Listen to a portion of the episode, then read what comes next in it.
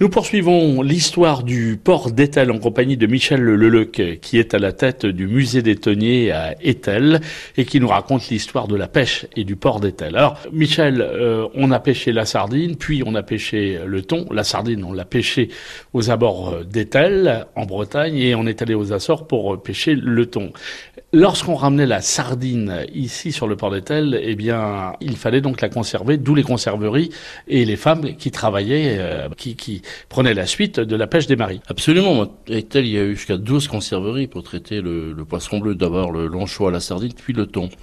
Et tous ces conserveries étaient à même le, front de mer. Donc, dès que les, sardiniers rentraient, ben, et, tout de suite, les, on mettait les caisses de sardines pêchées dans une charrette et les charrettes, on les emmenait, par charrette, on les emmenait dans les conserveries. Et on a, on nous a raconté une anecdote, c'était un vieux marin, malheureusement, il, n'est plus parmi nous. À l'époque, bah, il savait pas trop compter les caisses de sardines. On a trouvé cet article. C'est à l'époque où on comptait les caisses de sardines, il y avait des petits cailloux. Lorsqu'on mettait une, on mettait les caisses dans les charrettes, on emmenait à l'usine. Quand on débarquait une caisse, le marin prenait un petit caillou, mettait dans sa poche, et ainsi de suite. Alors, ces poches étaient remplies de cailloux. Après, il venait à la cotriade, retrouver l'équipage dans une taverne ou un bistrot, et on comptait les petits cailloux. Donc, on savait qu'on avait vendu tant de caisses de sardines à la conserverie. C'était super. C'était Michel, c'était un métier extrêmement difficile, euh, euh, la conserverie, métier qui était exercé euh, par les femmes.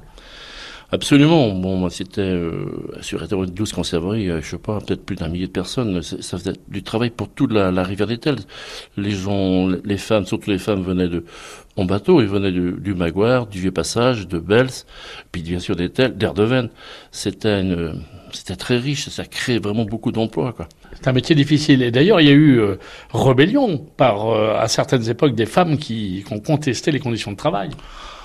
Oui, Etel, mais c'était surtout les, grands ports comme euh, Dornenay. Dornenay, c'est puis euh, même et le Gros aussi, mais Dornenay, ça vraiment, il y a eu des, des grandes manifestations. Etel, c'était très peu. Par contre, ici, il y avait une autre anecdote, c'est-à-dire que il y a un boulevard, aujourd'hui le boulevard Charles de Gaulle, qui était avant le boulevard de la Plage, on l'avait baptisé le boulevard des Zinzins. Pourquoi les zinzins C'était les zingueurs. On fait venir des zingueurs de la région nantaise. C'était pour ben, étamer tous les boîtes de conserve.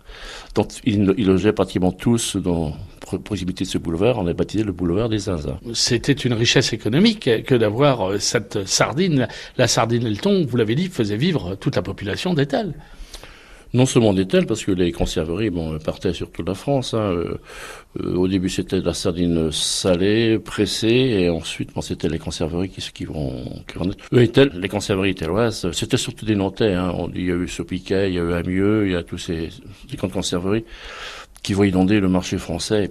Mais c'est une pêche trop saisonnière. Il va y avoir surabondance. Après, il va y avoir aussi des années de crise, de net disette. Donc, il n'y avait pas de travail, il n'y avait plus d'apport. Donc, il fallait trouver autre chose. Et c'est là que va naître, j'ai baptisé le Seigneur Germont qui va naître, et c'est un autre poisson bleu, mais beaucoup plus fort, et, tel va prendre une dimension très très importante. Merci Michel Leleu, qu'on vous retrouve demain pour se balader dans le temps, ici avec l'histoire du port d'Etel dans le Morbihan.